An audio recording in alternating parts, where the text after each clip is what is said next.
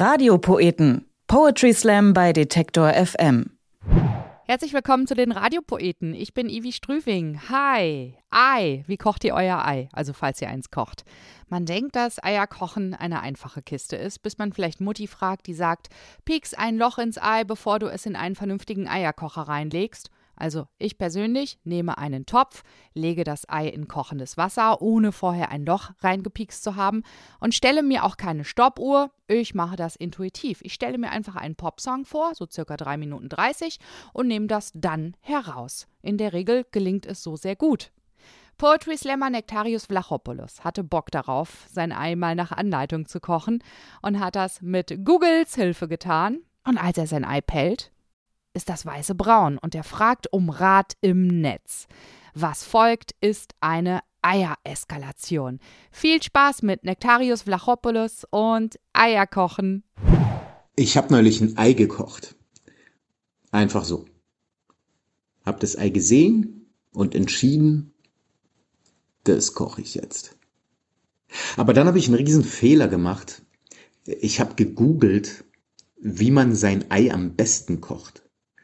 Und Google sagte zusammengefasst sowas wie, nimm ein Ei, am besten direkt aus dem eigenen Huhn oder wenigstens vom Biomarkt, also mindestens Freiland. Äh, Bodenhaltung reicht. Also Hauptsache es ist ein Ei. Stich auf jeden Fall ein Loch ins Ei, gib einen Spritzer Essig ins Wasser, Wickel das Ei in mittelfestes Küchenpapier, leg das Ei vorsichtig mit einem Edelstahllöffel ins sprudelnde Wasser, stich auf gar keinen Fall ein Loch ins Ei, halte die Wassertemperatur unter 100 Grad, weihe das Wasser, kocht das Ei bei 0 bis 50 Höhenmetern über dem Meeresspiegel für die Dauer von exakt Raumtemperatur, Wurzel, Lebensalter mal Volumen geteilt durch Pi Quadrat e Minuten, schreckt das Ei ab, schreckt das Ei nicht ab, führe das Ei zu einem romantischen Abendessen aus, rede mit dem Ei, interessiere dich für das Ei, werde eins mit dem Ei, halte das Ei 30 Sekunden in kaltes Wasser rein, hole es raus, halte das Ei 30 Sekunden in kaltes Wasser rein, hole es raus, halte das Ei 30 Sekunden in kaltes Wasser rein, hole es raus, wiederhole diesen Vorgang, bis das Ei alle Informationen über den Feind preisgegeben hat, köpf das Ei, schäl das Ei, genieß dein Ei pur mit Salz, Maggi oder Asbach Cola, am besten auf einem Pony reiten, guten Appetit. Und ich habe versucht, mich so genau wie möglich an die Anweisungen aus dem Internet zu halten. Aber als ich das Ei geschält habe, war es braun. Also das Ei war nicht abgelaufen, es hat auch ganz normal gerochen, aber das Eiweiß war braun. Also richtig braun. Ne? Selbst Björn Höcke hätte gesagt, nee, ist mir persönlich zu braun. Und dann habe ich noch einen Fehler gemacht. Ich habe in einem Forum die Frage gestellt, warum mein frisches Ei braun ist und folgende Antworten erhalten. Antwort 1. Puh, das kann ich dir leider auch nicht sagen. Antwort 2. Ich weiß es auch nicht, aber wenn das Ei nicht mehr gut ist, solltest du es auf keinen Fall essen. Und das ist sowas, das mich am Internet nervt. Dieses unnötige Meinungstourette. Wenn ich jemanden auf der Straße frage, Entschuldigung, wo geht's denn jetzt zum nächsten Supermarkt, kommt niemand auf die Idee zu sagen, ich weiß es auch nicht, aber wenn Sie einen gefunden haben, können Sie drin einkaufen. Im Internet macht man das, einfach die ganze Zeit.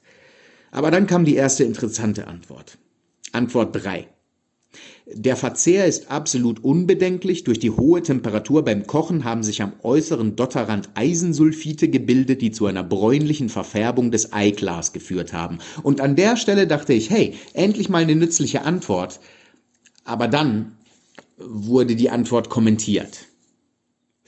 Oh mein Gott, ich kann es nicht mehr hören. Eisensulfite färben den Dotter grün, nicht das Eiweiß braun. Wenn man von einer Sache keine Ahnung hat, sollte man vielleicht einfach mal die Fresse halten.